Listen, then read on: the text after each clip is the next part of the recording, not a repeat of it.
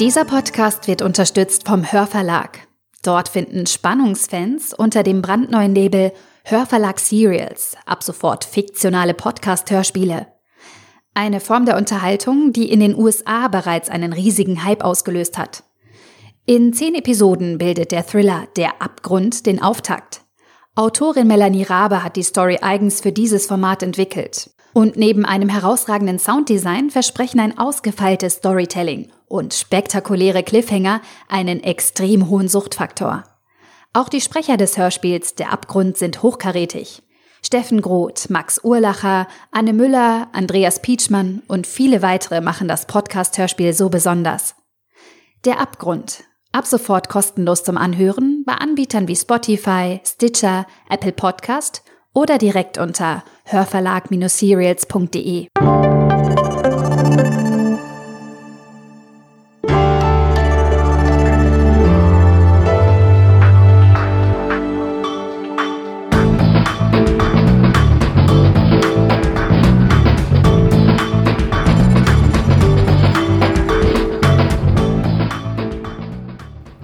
Zuhörerinnen, liebe Zuhörer, herzlich willkommen zu einer neuen Folge unseres Podcasts Zeitverbrechen. Wir sitzen hier im Büro von Sabina Rückert und wir wollen über eine Frau reden, die verschwunden ist. Birgit Meyer, die ist im Sommer 1989 verschwunden. Dazu, Sabine, haben wir eine Frau eingeladen, die diesen Spuren gefolgt ist. Ja, und vielleicht muss ich ein ganz kleines bisschen was zu diesem Fall sagen.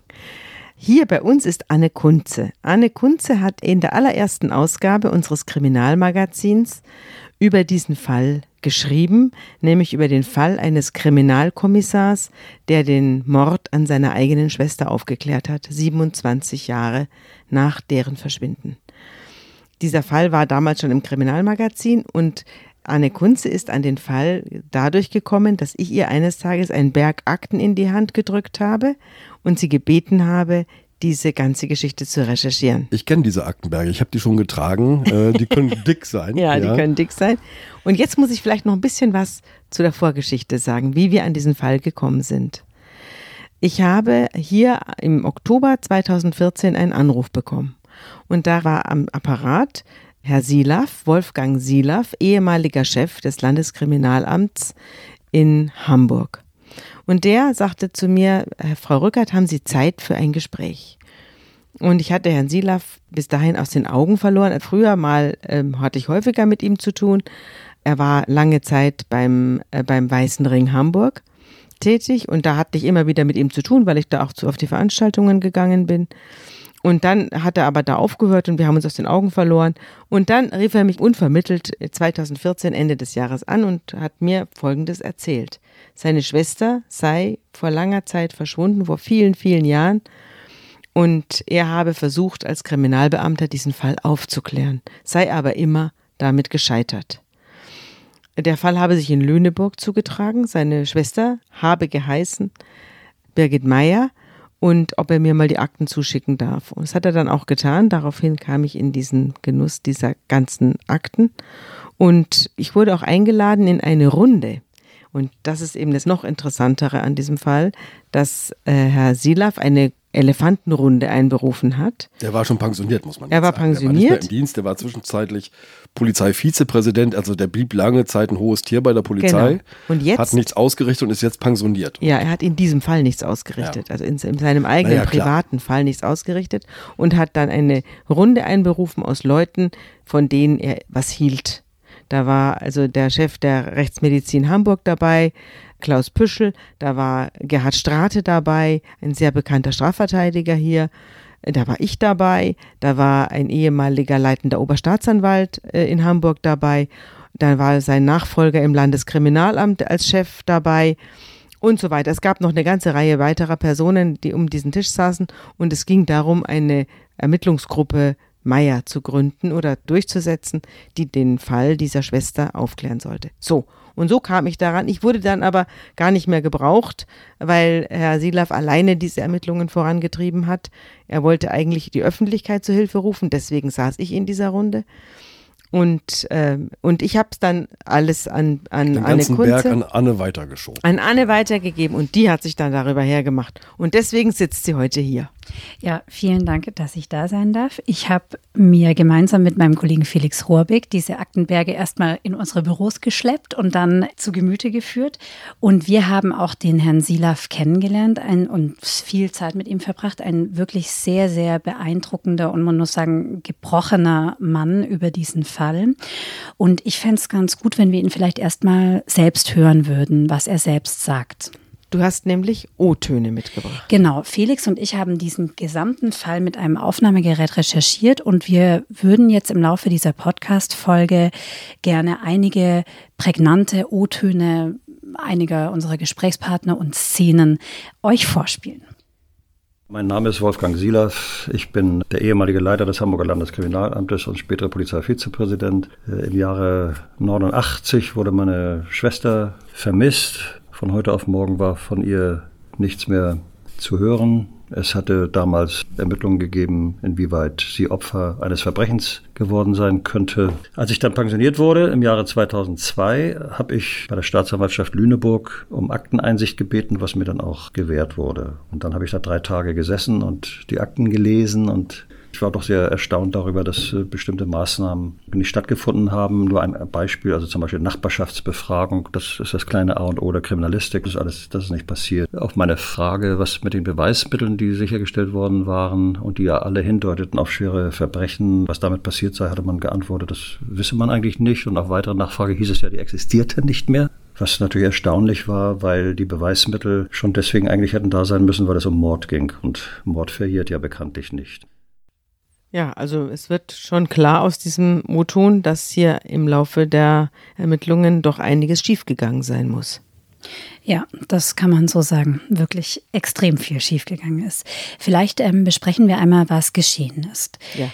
Am 15. August 1989 ist Birgit Meyer, eine damals 41-jährige Frau, aus ihrem Haus in Lüneburg verschwunden. Sie war ähm, in einem Trennungsstreit mit ihrem ähm, Ex-Mann Harald Meyer und dass die Polizei so träge war, erklärt sich auch daraus, dass sie sich ziemlich schnell in ihren Ermittlungen auf diesen Harald Meyer fokussiert hat, dass sie gesagt hat, der Schuldige ist garantiert der Ex-Mann. Es war nämlich das ist, äh, stellt sich später raus, dass es einfach eine Koinzidenz war, aber es war so, dass sie sich am Vortag ihres Verschwindens noch einmal mit Harald Meyer, also dem Witwer dann später, getroffen hatte und sie vereinbart hatten, den gemeinsamen Hausstand aufzuteilen. Harald Meyer war ein sehr oder ist nach wie vor ein sehr erfolgreicher Unternehmer, sehr wohlhabend und Birgit Meyer sollte eine halbe Million zur Abfindung erhalten. Die beiden hatten sich aber offenbar nicht gestritten, ausnahmsweise an diesem äh, Vorabend des Verschwindens der Birgit Meyer. Und am nächsten Morgen fährt die gemeinsame Tochter Jasmin, die sehr, sehr eng war mit ihrer Mutter, zum Haus der Mutter und findet sie dort nicht mehr vor. Sie findet das ihr Opel Cabriolet in der offenen Garage. Sie findet die Bettdecke zurückgeschlagen. Die Nachtwäsche der Mutter fehlt, genau wie die Kleider, die sie getragen hat. Und eine grüne Dokumentenkassette liegt offen da. Die Papiere fehlen auch. Der Ehemann Harald Meyer wird von der Polizei vernommen. Man kann ihm nichts nachweisen. In den vorläufigen Ermittlungsakten steht, dass man nicht erklären kann, warum Birgit Meyer verschwunden ist. Sie ist zu dem Zeitpunkt 47 Jahre alt. 41 Jahre 41. alt. Blond, zierlich. Ähm, sie hat ähm, große Ohrringe gerne getragen. Also ich habe mir viele Bilder von ihr angeschaut. So eine attraktive gut aus, Frau, ja. eine sehr gut aussehende, ja noch junge Frau. Nun war es so, dass Harald Meyer von ganz vielen Menschen tatsächlich verdächtigt wurde, seine Ehefrau umgebracht zu haben, auch von Mitarbeitern seiner Firma. Also da gab es Gerüchte, dass er sie mit seinem Porsche ans Meer gefahren hat und dort äh, von seinem Motorboot ähm, in der See versenkt hat. Und wenn man heute ihn spricht, merkt man schon, wie ihn diese Zeit gezeichnet hat, heute, wo er entlastet ist. Ja? Naja, es ging ja auch um einiges. Ne? Also Ja. er musste sie ordentlich abfinden, sie sollte das Haus verlassen.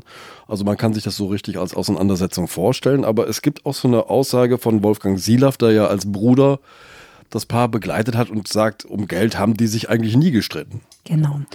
Und er, denke ich auch, konnte es damals ganz gut einschätzen. Und Harald Meyer ist selbst auf den Mörder gestoßen, in denen er nämlich sechs Wochen nach dem Verschwinden seiner Frau, ähm, hat ihm eine Arbeitskollegin seiner Frau erzählt, dass seine Frau, also zu diesem Zeitpunkt waren sie noch verheiratet, äh, den Hausfreund, den in Anführungsstrichen der Nachbarin übernommen hatte.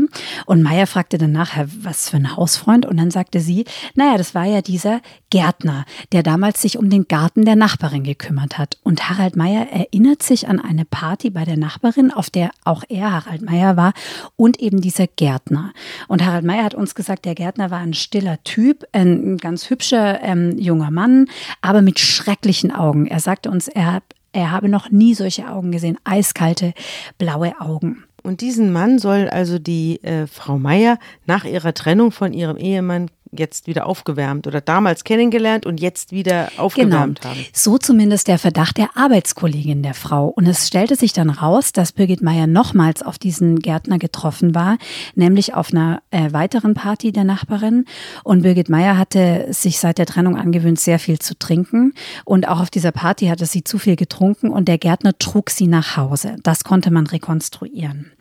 Und es war damals schon bekannt, dass äh, dieser Gärtner ein Friedhofsgärtner war, namens Kurt Werner Wiechmann, der schon als Kind eine Frau mit einem Messer bedroht hatte und als junge Erwachsene eine Anhalterin entführt, vergewaltigt und fast zu Tode gewirkt hatte. Noch einmal, ich habe eine interessante Sache gelesen, nämlich es gibt so ein Zitat von äh, Harald Meyer in eurem Text, der sagt, heute denke ich, vielleicht hat ihr Mörder schon im Nebenraum gewartet, denn wir gehen nochmal zurück an diesen Vorabend des Verschwindens. Ja.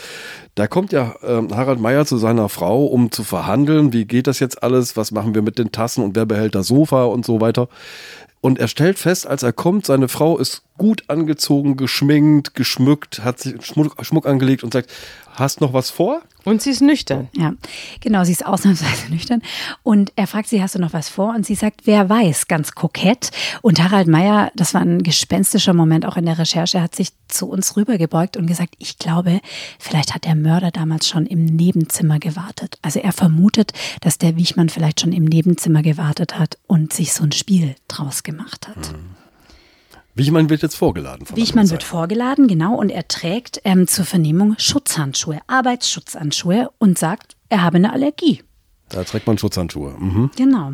Und er beteuert auch, dass er ein Alibi hatte zur Tatzeit. Er sagt zwar, er sei abends nach 22 Uhr immer noch mit dem Schäferhund rausgegangen, aber höchstens eine Viertelstunde und er sei immer zu Hause gewesen.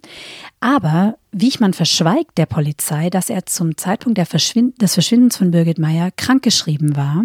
Und es wäre für die Polizei wirklich ein leichtes gewesen, das rauszufinden, ne, indem sie mal bei dem Arbeitgeber beispielsweise mhm. anruft. Das hat aber niemand getan. Also das Alibi hat keiner geprüft, das Umfeld hat keiner geprüft. Genau. Aber die Ehefrau, er hat ja auch, der Wiechmann hat ja eine Ehefrau. War die auch an dem Abend da? Die sagt, sie sei da gewesen, er hat sein Alibi bestätigt, allerdings ist sie zu Bett gegangen. Sie weiß nicht, was er gemacht hat. Ne? Und dann kommt es zu einem Anruf Wiechmanns bei Harald Meyer in der Firma. Vielleicht hören wir uns das einmal kurz an. Ja, Harald Meyer erinnert sich nämlich gut.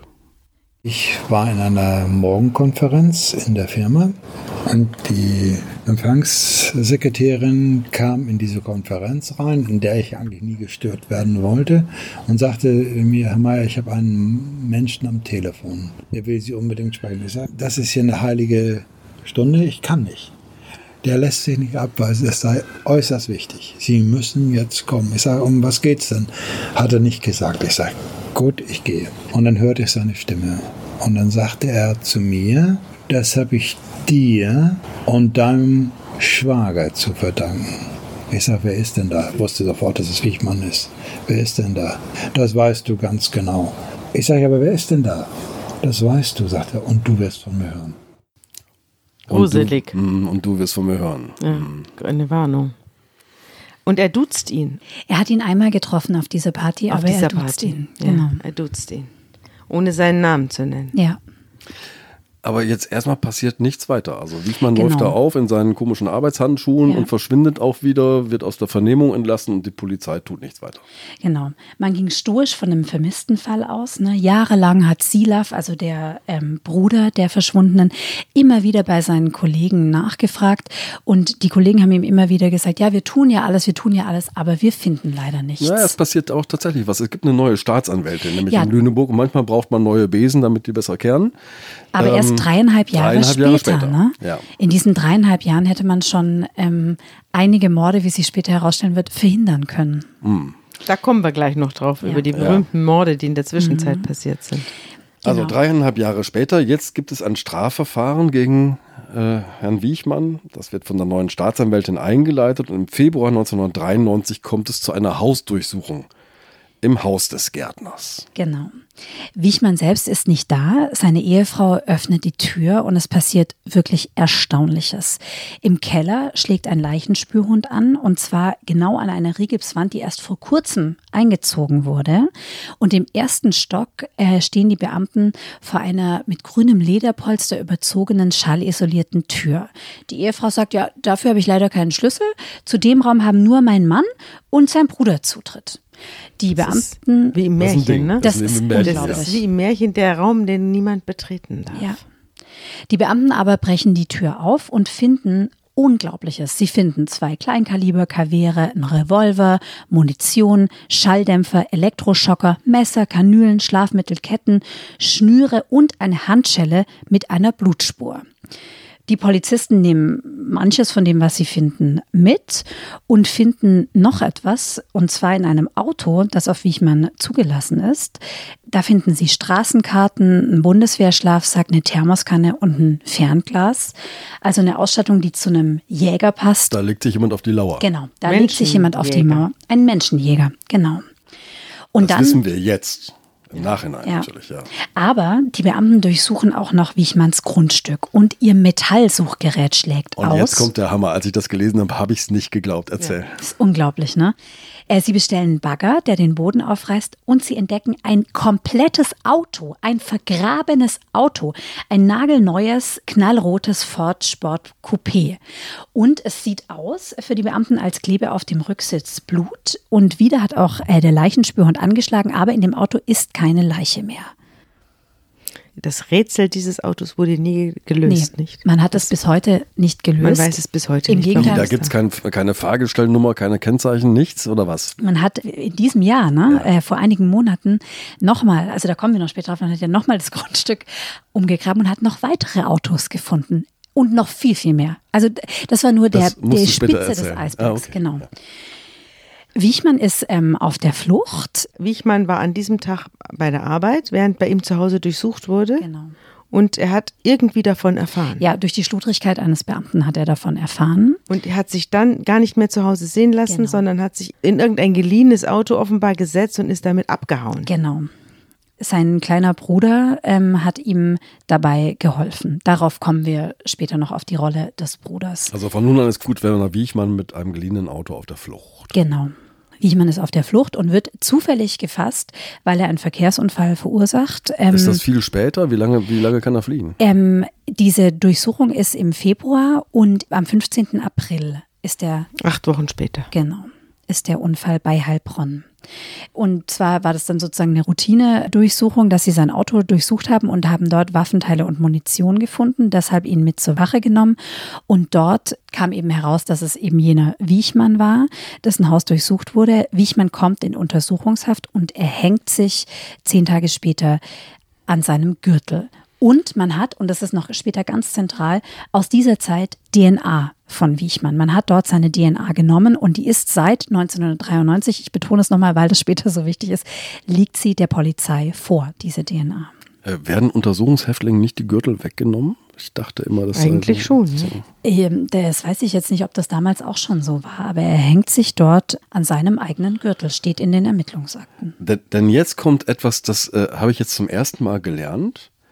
Äh, es gibt so einen Grundsatz, der heißt, gegen Tote darf nicht ermittelt werden. Und ich war bass erstaunt, als ich das gelesen habe. Ich glaube, dass das auch eine Ressourcenfrage ist. Also der Staat, das hatten wir ja hier auch schon bei Ja. verschiedenen Sachverhalten, zum Beispiel bei unserer Pflegerin, die alte Leute vergiftet hat. Da hat man ja auch, na, obwohl sie 14, 16 Menschen vergiftet haben soll, hat man nach der, Ex, nach der sechsten Exhumierung aufgehört, weil man dachte, naja, die Beweise stimmen. Jetzt wollen wir mal hier äh, nicht weiter ermitteln, für, den, für die Verurteilung reicht's. Und da, so ähnlich muss man das hier auch sehen. Also man sagt sich, warum sollen wir gegen jemanden ermitteln, der, dessen wir gar nicht mehr habhaft äh, werden können, weil er sich bereits ins Jenseits verzogen hat. Ja, aber wir haben nach wie vor den ungeklärten Todesfall Birgit Meyer oder das, den Verschwindensfall Birgit Meyer, sagen wir so. Und wir haben nach wie vor einen subtil Tatverdächtigen, nämlich ihren Ex-Mann. Genau, genau aus diesem Grund hätte man eben doch weiter ermitteln müssen, weil Mord verjährt nicht. Und es gibt die ungeklärte Rolle des Bruders. Ja. Aber man hat offenbar keinen größeren Handlungsbedarf erkannt. So, und jetzt tritt Wolfgang Silaff auf den Plan, der Bruder von Birgit Meyer. Ähm, du hast schon gesagt, er hat sich Akten beschafft, er fängt jetzt an, sich da reinzulesen. Und es gibt noch einen personellen Wechsel, der jetzt Dynamik in den Fall bringt, denn 2015 gibt es einen neuen Polizeipräsidenten in Lüneburg. Genau, aber noch bevor dieser neue Polizeipräsident sein Amt antritt, fährt Silav mit einem der Ermittler seiner Gruppe zu Wiechmanns Haus und geht dort nochmal in das geheime Zimmer, das er unverändert vorfindet. Das ist das Jahr?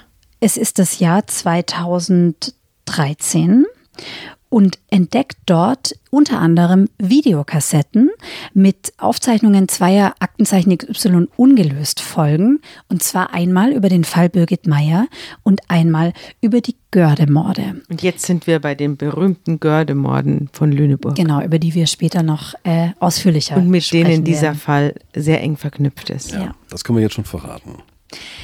Silav teilt auch diese Funde natürlich der Polizei Lüneburg mit und wieder geschieht jahrelang nichts. Bis eben, Andreas, du hast es angesprochen, 2015 der neue Polizeipräsident ins Amt kommt. Ihn, diesen neuen Polizeipräsidenten, kann Silav überzeugen, eine Sonderkommission einzurichten, die den Fall seiner Schwester neu aufrollen soll und den Namen Iterum trägt, also zum wiederholten Male.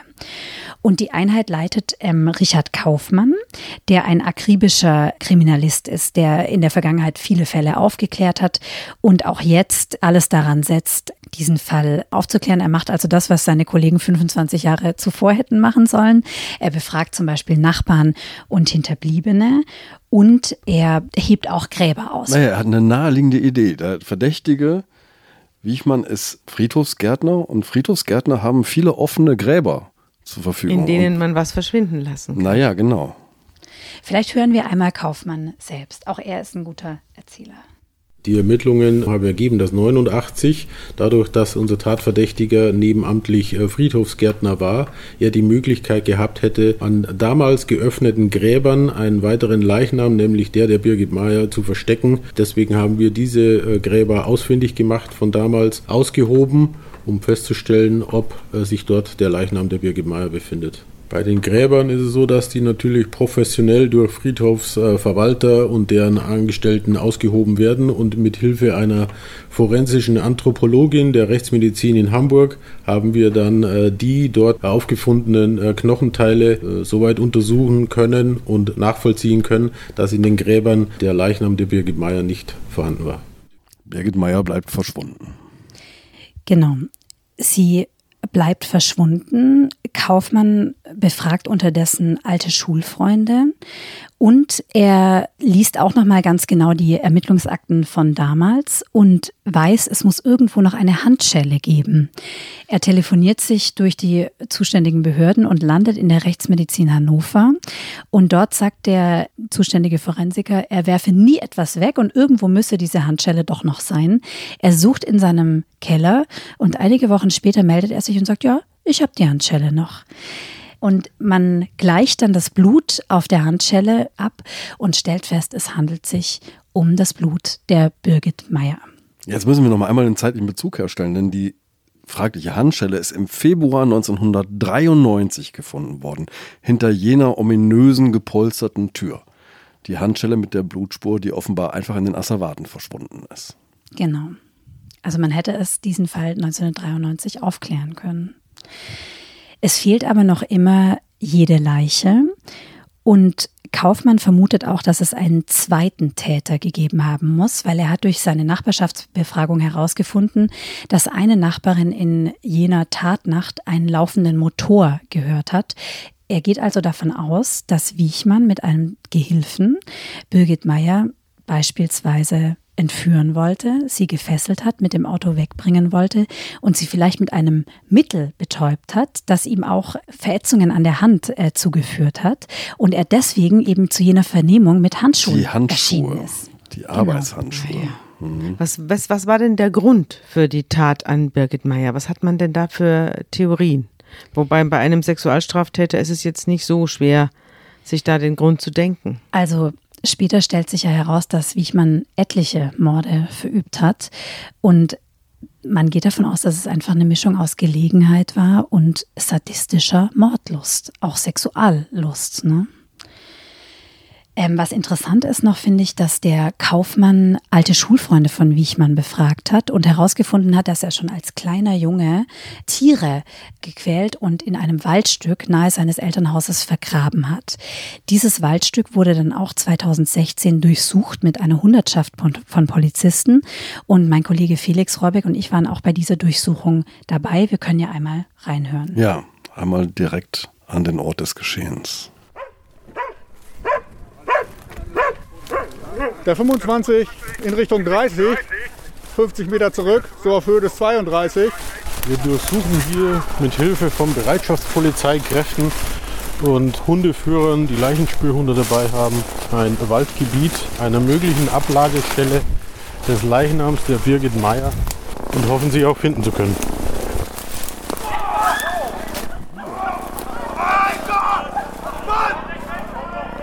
Was war das jetzt gerade für ein Geschrei? Bestimmt auch wieder Wildschwein. Was sagt er? Äh, Wildschwein. Wildschwein. Also der, uns sind etliche Wildschweine begegnet ja. während dieser Walddurchsuchung. Und man fand auch einiges, auch hier wieder Kleidungsstücke, Frauenkleidungsstücke, aber nicht den Leichnam der Birgit Meyer.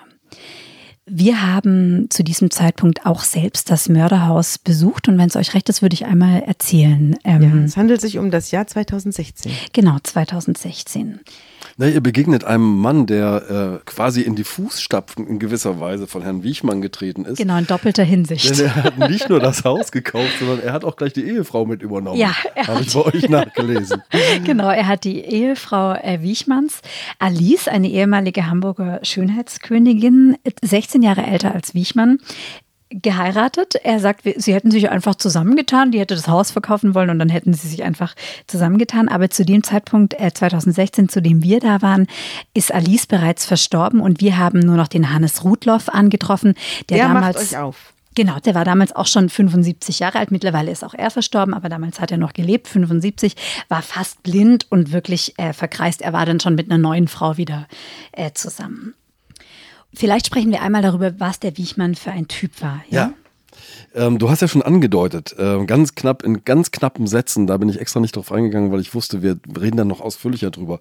Als Kind begeht er sozusagen seine erste Gewalttat, wird wegen Vergewaltigung verurteilt. Also das ist keine einfache Figur und vermutlich auch nicht aus einem einfachen Umfeld stammend, oder? Genau, also man darf sich das Elternhaus wirklich nicht als liebevoll vorstellen. Also die ähm, Ermittlungsakten ergeben, dass äh, Wiechmanns Vater seine Mutter mit einem Beil bedroht haben soll und die Söhne auf etliche Weise misshandelt haben soll, also geschlagen, aufgehängt an den Händen und so weiter.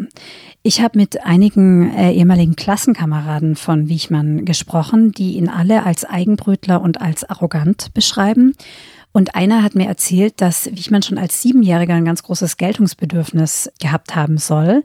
Und dieser Klassenkamerad sagte mir, ja, wir waren alles Kinder kleiner Leute, aber Wichmann selber hat immer so aufgeschnitten. Er hat zum Beispiel einmal einer Clique von siebenjährigen Jungs gesagt, ich kann euch ein wunderschönes Schloss im Wald zeigen. Und als er sie dann eine Stunde lang durch den Wald führt, steht da nur ein verfallenes Gutshaus. Also wir wissen, er macht mehr als sich aus er ist. Er hat auch später dann äh, gerne so schwarze, lange Ledermäntel getragen, dicke Autos gefahren, die er sich nicht hat leisten können. Hatte einen Hang zu älteren Damen mit Kohle. Genau, genau. Er ließ sich gerne, er hat eine große Affinität zu älteren, wohlhabenden Frauen, von denen er sich aushalten ließ. Und es ist eine schreckliche Tat geschehen, Andreas, auf die du angespielt hast. Und zwar, da war Wichmann 14 Jahre alt. Er hat damals in einem Stift gelebt, in einer Fürsorgeeinrichtung. Genau, da war er schon gar nicht mehr in seiner Familie. Genau. Und wollte nicht mehr zurück äh, nach einem Weihnachtsurlaub und ist dann in, zu den Untermietern seiner Eltern, die unten im Haus gewohnt haben, gegangen in der Nacht.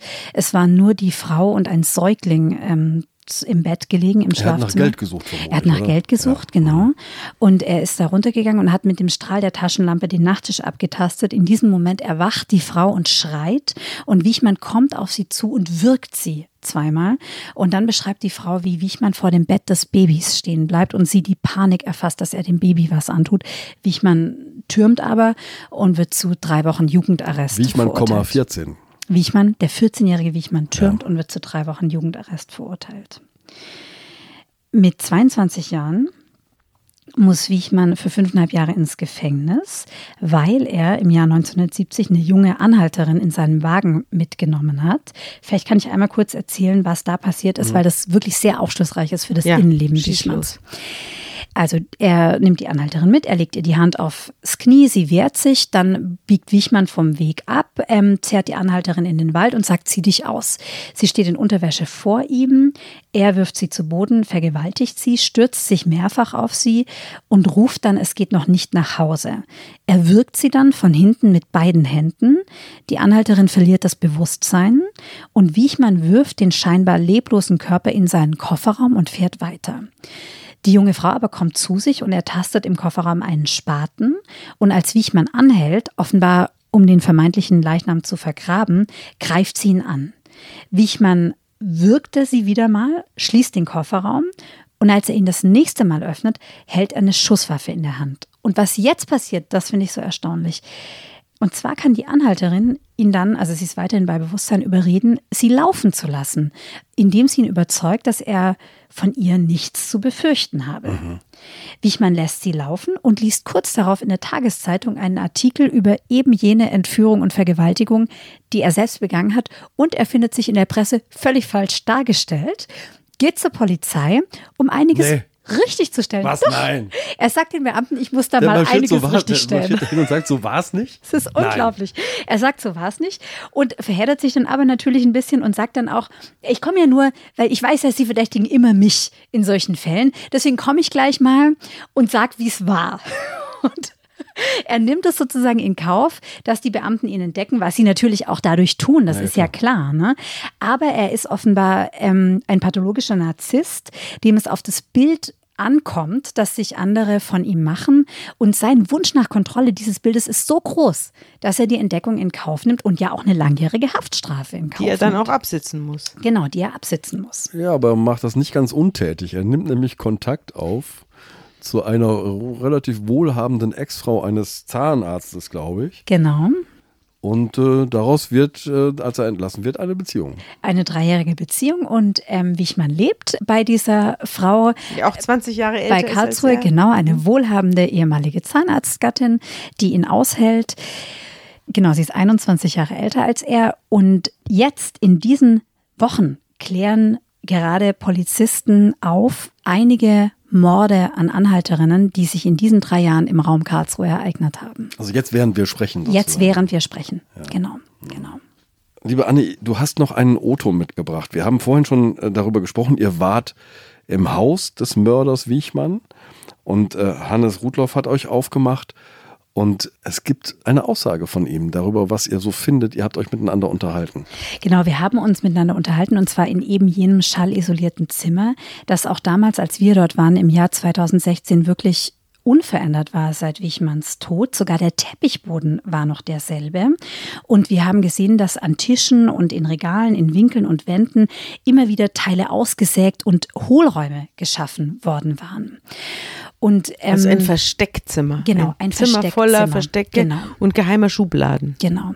Und die Polizei hat ja erst nach unserem Besuch die Verkleidung dann abgenommen, aber dann nichts mehr weiter, zu diesem Zeitpunkt nichts weiter gefunden. Aber was wir damals angetroffen haben, war noch ein unglaubliches Durcheinander von Fotoalben, Bücher und so weiter. Und wir gehen jetzt einmal in dieses geheime Zimmer. Ja, einen Moment noch, Ja. bevor den O-Ton startet, weil ich möchte noch einmal erinnern.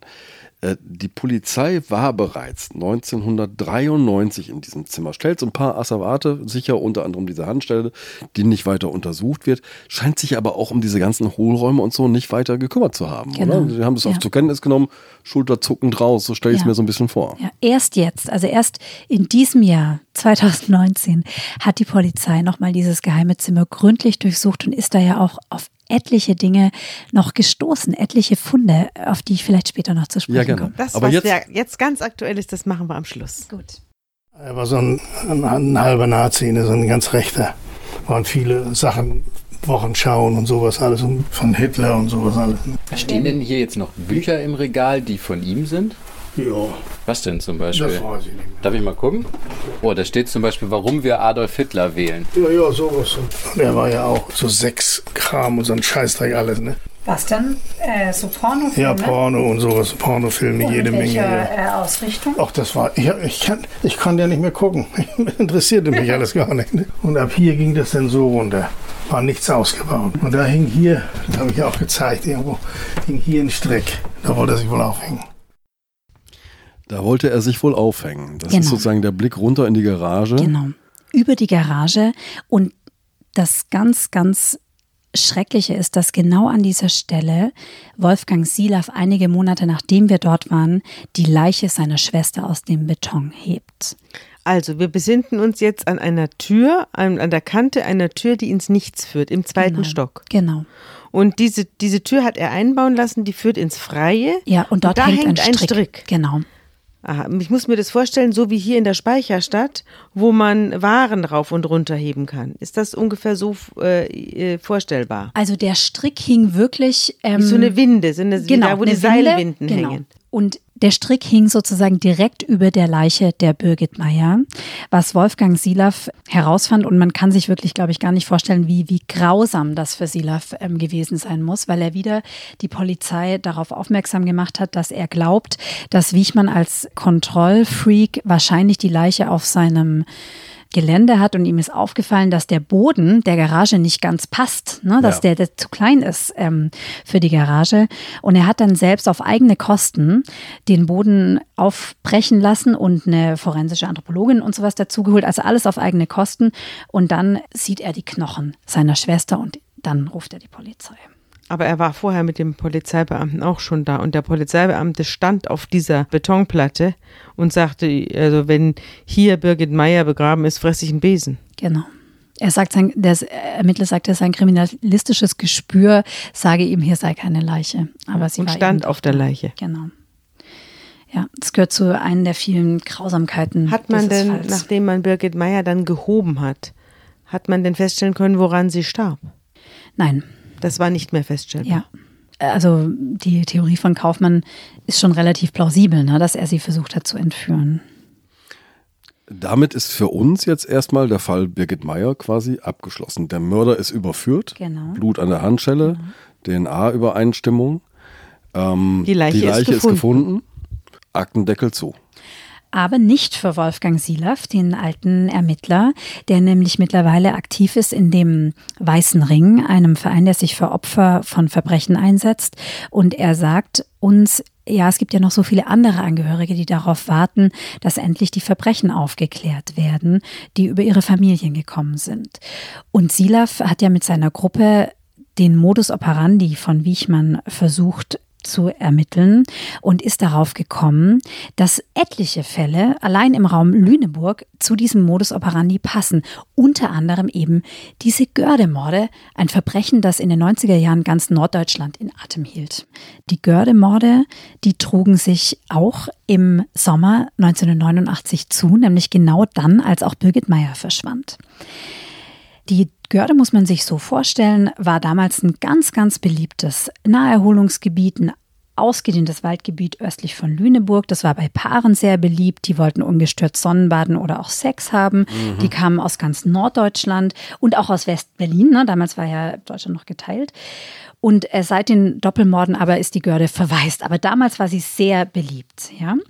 Und es trug sich zu, dass in einem Waldabschnitt drei Blaubeersammlern plötzlich ein süßlich widerlicher Geruch in die Nase stieg und sie unter einer Kiefer einen Haufen aus Zweigen und Reisig entdeckt haben.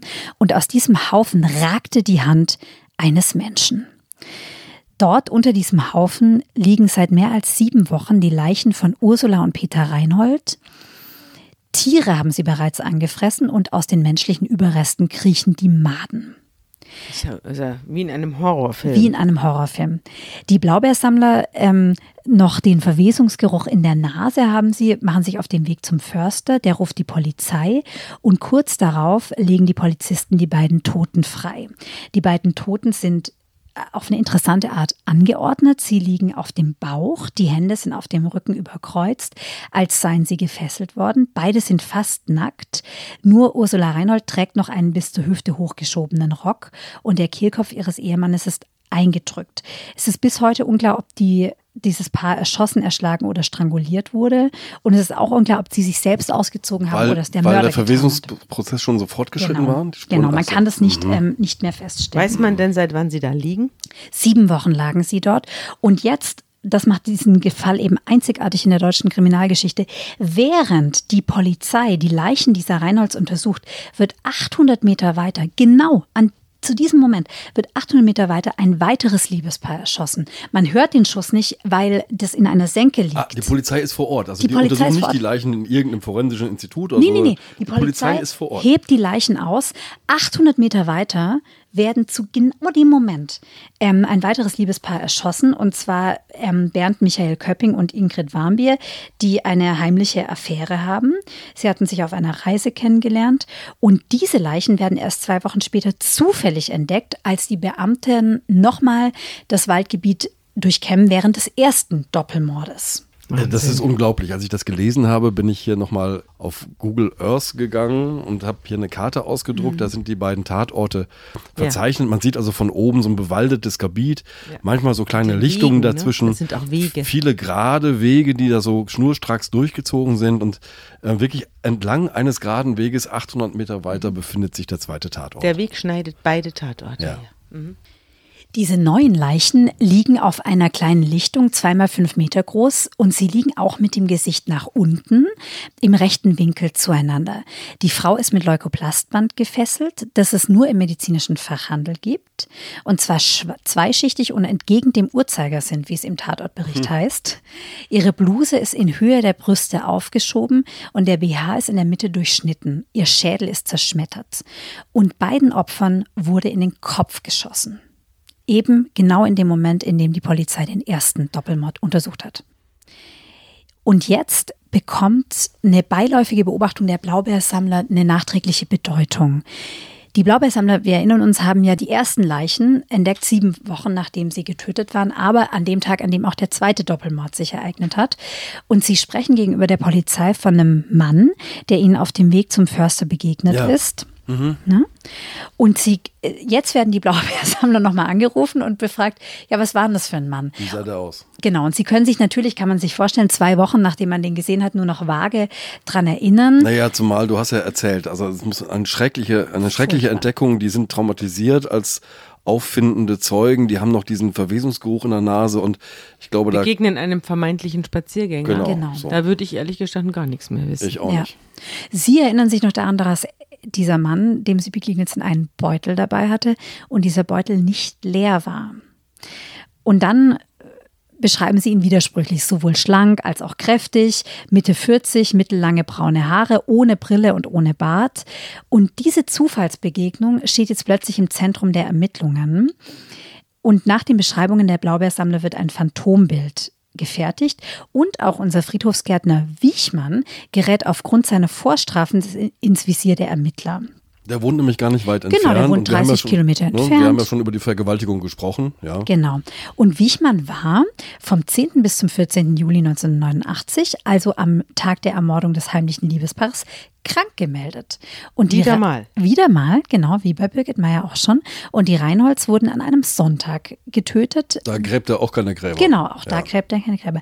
Aber wieder finden die Ermittler keine Anhaltspunkte dafür, dass Wiechmann in Beziehung zu den Tatorten in der Görde steht, weil nämlich sein Aussehen nicht mit dem Phantombild des Beuteträgers übereinstimmt. Genau, ich habe hier nochmal ein Bild, da trägt er nämlich Brille. Genau. Das steht auch in den Ermittlungsakten. Wiechmann ist Brillenträger und deswegen kann er ausgeschlossen werden. Und die Akte wird als unerledigt abgelegt. Und das ist wirklich, äh, das kann man nicht nachvollziehen, dass man diesem grausamen Doppelmord jahrzehntelang nicht nachgegangen ist. Es ist noch was Interessantes mit den Autos dieser ermordeten Paare. Genau. Also mit diesen Autos wurde später weggefahren und man hat Also nach Folien- dem Tod der Genau. jeweiligen Paare Genau. sind deren Autos noch bewegt worden. Es sind deren Autos bewegt worden und zwar zum Bahnhof. Und man weiß deswegen, der Mörder muss gefahren sein. Und man hat auch Spuren genommen aus den Autos. Man hat die Fahrersitze mit Folien abgezogen. Und diese Folien hingen unbescholten seit 1989 in irgendwelchen äh, in- Spuren. Genau, lagern. genau. In Kammern hingen sie dort, äh, genau. Und erst 30 Jahre später werden sie dann mit der DNA von Wichmann abgeglichen. Darauf komme ich gleich. Aber es hätte selbst ohne diese DNA-Spuren, hätte es noch weitere Hinweise gegeben, die Wichmann in Verbindung bringen mit den Gördemorden und die die Polizei meiner Meinung nach nicht hätte übersehen dürfen. Und zwar beispielsweise diese ähm, Aufzeichnung der Aktenzeichen XY-Folge, die Wichmann dann, äh, Die in einem geheimen Zimmer die, Entschuldigung, wird. genau, die Silaf äh, später in dem geheimen Zimmer gefunden hat. Es passt eben zum Narzissten Wiechmann, der auch äh, Zeitungsartikel und Fernsehsendungen über die Birgit Meyer gesammelt hatte. Ne?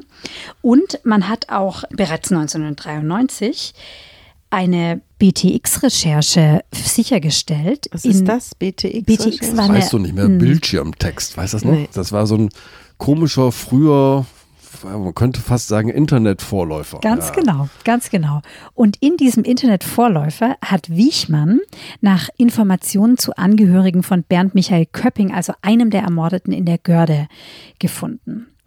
Und dann eben das Bezeichnendste, Sabine, was du erwähnt hast, diese Spuren, die jahrzehntelang nicht ausgewertet wurden, aus den Autos der Opfer. Und zwar wurde nämlich der Toyota von Bernd Michael Köpping in der Nähe der Kurklinik Bad Bevensen gefunden. Und der Täter ist offenbar mehrere Tage nach dem Mord damit herumgefahren. Der fuhr mit den Wagen seiner äh, Opfer, Opfer rum. durch die Gegend. Genauso wie mit dem Auto der Reinholz.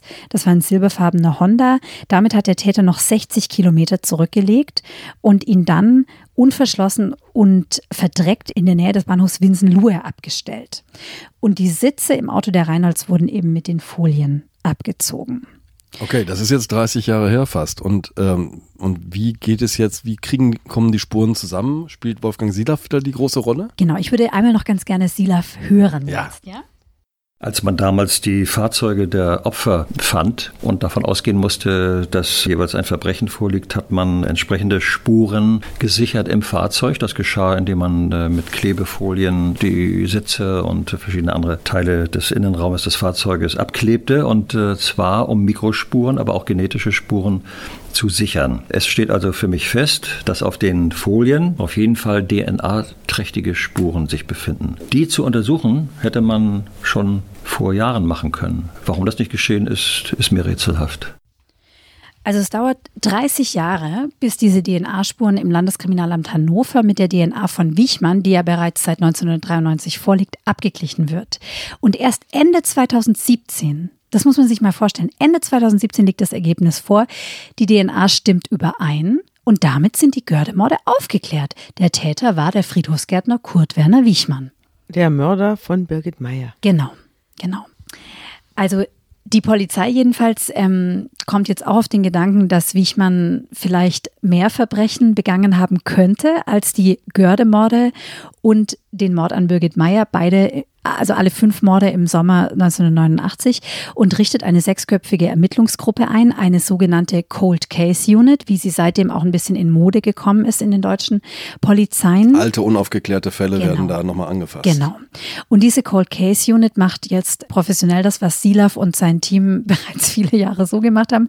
Sie erstellen ein Persönlichkeitsprofil Wichmanns und untersuchen seinen Modus operandi. Was sagt denn das Persönlichkeitsprofil? Also beispielsweise, dass er ein Narzisst ist, ein pathologischer Narzisst, der alles über seine Taten sammelt. Man hat ja in dem geheimen Zimmer, darauf komme ich jetzt noch, äh, noch viel mehr gefunden. Ja, noch viel mehr Hinweise auf Morde. Und ähm, zum Beispiel eben, was ich auch schon erwähnt hatte, diese Morde an den Anhalterinnen, die ungeklärten Morde an den Anhalterinnen. In Karlsruhe, wo er Zeit damals bei der Karlsruhe. Zahnarztgattin genau, hauste. Genau.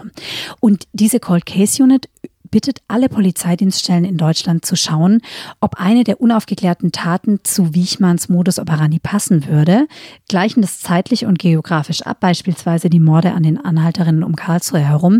Und sie sind jetzt ganz vor kurzem auf unglaubliche 236 Taten gestoßen, die Wichmann begangen haben könnte. 236 Taten. Aber noch ein könnte. Könnte, natürlich. Ja. Die werden im Moment untersucht. Die haben alle einen ähnlichen oder jedenfalls vergleichbaren oder jedenfalls zurechenbaren Modus genau. operandi. Modus operandi. Es passt zeitlich, geografisch vom Modus operandi her zu dem, was Wichmann getan hat.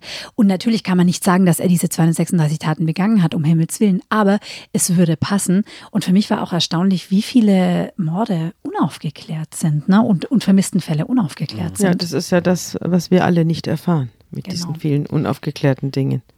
Von den nicht entdeckten ganz zu schweigen. Ja. Und jetzt hat eben die Polizei auch nochmal ähm, im Jahr 2019, also 30 Jahre nach den Gördemorden, das Grundstück Wichmanns und das geheime Zimmer untersucht und ist nochmal auf etliche Dinge Na, gestoßen. erzähl. Du hast uns schon mehrfach angedeutet, du hast uns auf die Unfassbar. Folter gespannt. Her ich habe immer noch die Bilder vor Augen, es ist unglaublich. Zum Beispiel vergrabene Kleidungsstücke von Frauen, ganz hohe rote Stiefeletten von Frauen, etliche Schuhe, Handtaschen im geheimen Zimmer, also bestimmt fünf Damenhandtaschen im geheimen Zimmer, Waffen, mehr Autoteile. Und alles, was die Polizei gefunden hat, findet man auch im Netz, hat sie ins Netz gestellt und darum gebeten, dass man sich meldet, äh, wenn man was wiedererkennt. Und ich habe jetzt vor ein paar Tagen mit dem Polizeisprecher erst noch telefoniert und er sagt, man folgt bereits einigen vielversprechenden Spuren. Und es kann gut sein, dass demnächst der nächste Mord des Serienkillers Wichmann Auf aufgeklärt welche wird. Homepage muss ich gehen, um das zu sehen? Von der Polizei Lüneburg. Und du hast vorhin nochmal gesagt, ähm, ich habe mich ja schon gewundert über dieses knallrote Ford Sportcoupé, das da im Garten ausgegraben worden ist. Da ist auch noch mehr gefunden worden. Genau, es sind noch mehr Autoteile, also von diesem eines blauen Autos, dessen Marke ich jetzt gerade nicht äh, weiß, äh, gefunden worden. Also Wiechmann hat offenbar etliche Autos vergraben in seinem Grundstück. Das Grundstück ist auch so hügelig und groß, aber es ist unglaublich. Und für mich bleibt noch eine ganz, ganz wichtige Frage offen und für die Polizei auch. Und zwar die Frage, ob Wiechmann einen Gehilfen hatte. Er ist ja mit dem Auto seiner Opfer davongefahren, aber wie ist er überhaupt in die Görde hineingelangt? Genau, ein ne? großräumiges Gebiet. Genau. Ja. Die Frage ist, wie er in die Görde hineingelangt ist und ob ihn vielleicht jemand gefahren hat. Und die Staatsanwaltschaft Lüneburg hat jetzt im Mordfall Birgit Meyer und im Gördemord jeweils ein Strafverfahren eingeleitet. Im Fall Birgit Meyer gegen Unbekannt und bei den Gördemorden gegen jemanden aus Wichmanns Umfeld. Und es gibt eben einen Menschen, der helfen könnte, sage ich jetzt mal ganz juristisch vorsichtig, bei der Aufklärung dessen, was Wichmann getan hat.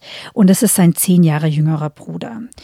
Wir haben Aussagen der ehemaligen Verlobten dieses Bruders vorliegen, die sagt, er habe fast in einem Abhängigkeitsverhältnis zu Kurt Werner Wiechmann gelebt und hat ihn bei allen, sogar den kleinsten Entscheidungen des täglichen Lebens um Rat gefragt. Und bezeichnet es auch, wir haben ja darüber gesprochen, als Wiechmann auf der Flucht war, diese Ja. zwei Monate, ne? Da ist der kleine Bruder in Wiechmanns Auto gefahren. Und Wiechmann hat noch aus dem Gefängnis Abschiedsbriefe geschrieben, die sich wie verschlüsselte Botschaften lesen lassen an den Bruder. Mit ganz sinnlosen Hinweisen. Genau, also mit vermeintlich sinnlosen Hinweisen. Ne? Er schreibt zum Beispiel dem Bruder, er solle einmal die Dachrinne über dem Kellereingang reinigen, aber sehr vorsichtig. Und da fragt man sich ja schon, wer schreibt sowas kurz vor seinem Suizid? Ne? Sind es vielleicht Aufträge, geheime Aufträge an den Bruder? Davon ist ja Silaf überzeugt. Genau. Dass das Aufträge sind. Und wir haben diesen Bruder natürlich versucht ausfindig zu machen und haben ihn ausfindig Ich kann gemacht. mir gut vorstellen, wie du da auftauchst und klingelst und sagst, hallo, Sie sind doch der Bruder. Genau, ich habe aber musste nicht mehr klingeln, sondern wir haben herausgefunden, wo er arbeitet, in einer Gärtnerei. Auch der Bruder arbeitet in einer Gärtnerei am Rande Lüneburgs. Und wir haben ihn dort gesehen, wie er dort stand und Blumen goss. Es ist ein ganz, ganz unscheinbarer, stiller, kleiner Mann. Und wir haben ihn gefragt, ob er uns etwas über seinen Bruder sagen würde. Und er hat gesagt, nein. Und sah wirklich so aus, als würde er für immer schweigen. Ja, das ist das vorläufige Ende der großen Görde-Geschichte und der Geschichte der Birgit Meyer und des großen Helden Wolfgang Silaf, der den Mord an seiner eigenen Schwester und gleich noch äh, eine ganze Mordserie mit aufgeklärt hat. Mehr oder weniger an der Polizei vorbei. Ja. Ja, viele aufgeklärte Morde, spät aufgeklärte Morde und noch eine ganz große offene Frage. Liebe Anne, herzlichen Dank, dass du uns diesen Fall mitgebracht hast und deine Einsichten. Vielen Dank euch, dass ich hier sein durfte.